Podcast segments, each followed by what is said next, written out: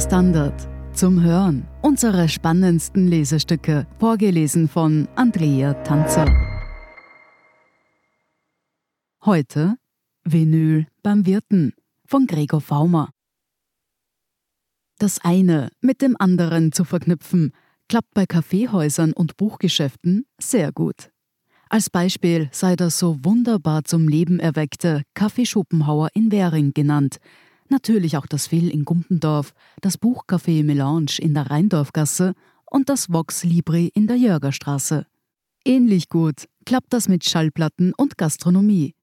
Nicht umsonst betätigt sich Manuel Emratz in seinem Brigittenauer Gourmet-Tempel als Hüter des Plattenspielers und legt dort zum Beispiel Falco 3 als Speisenbegleiter auf. Platten kaufen kann man dort allerdings nicht. Das geht im neuen Beats and Beans in Rudolfsheim. Auch dort kratzt die Nadel feinste Töne aus der Rille. Ebenso für anspruchsvolle die Küche. Und im Extrazimmer können die Finger jener Tätigkeit nachkommen, welche die aktuellen Twenties aufwärts gar nicht kennen. Dem Durchstöbern von Schallplatten mittels Zeige und Mittelfinger beider Hände. Werden diese fündig, wird die Platte hochgehoben, gedreht, gelesen, beschnuppert und bestenfalls gekauft. Vielleicht ist es nicht nur der besondere Sound von Vinyl, sondern auch der alte Gestus beim Plattenkauf, der die Menschen zurückführt in eine Zeit von Black Market, EMI Columbia und Carola am Praterstern.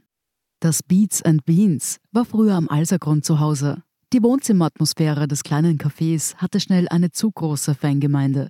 In der Würfelgasse im 15. gibt es jetzt deutlich mehr Platz. Auch für die aus dem alten Beats and Beans legendären Fridays for Vinyl.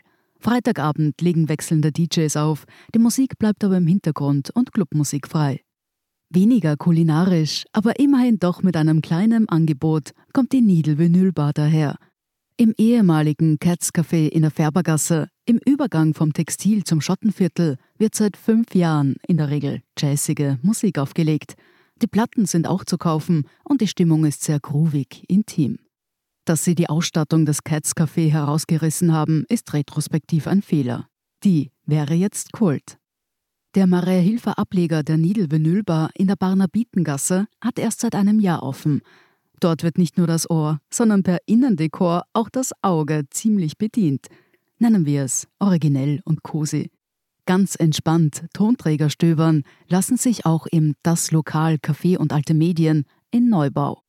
Der Verein LOK beschäftigt Menschen mit psychischen Erkrankungen. Die Abkürzung LOK steht für Leben ohne Krankenhaus und findet sich großgeschrieben in der Namensgebung von Das Lokal wieder.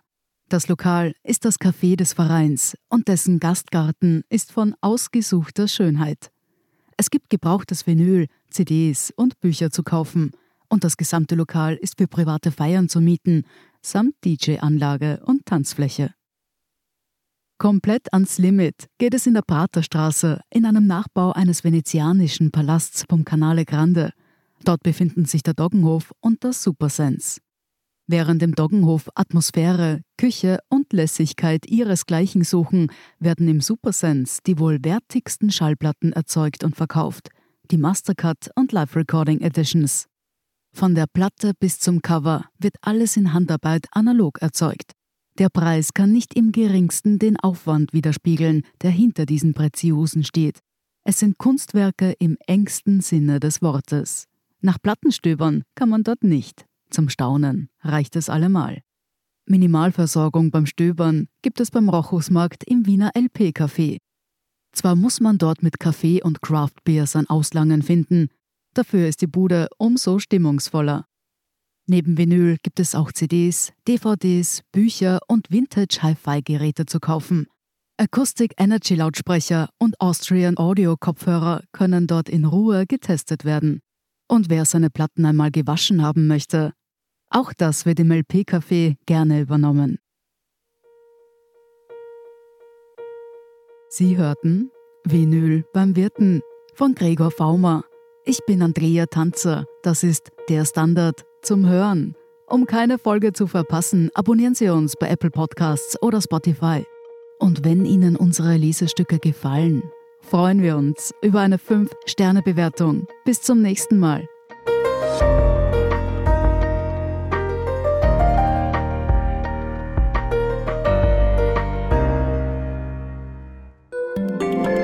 Guten Tag, mein Name ist Oskar Bonner. Ich habe den Standard gegründet, weil es damals einfach keine unabhängige liberale Qualitätszeitung gab. Guten Tag, mein Name ist Anna Haber und ich lese den Standard, weil er genau das noch immer ist. Und das ist heute so wichtig wie damals.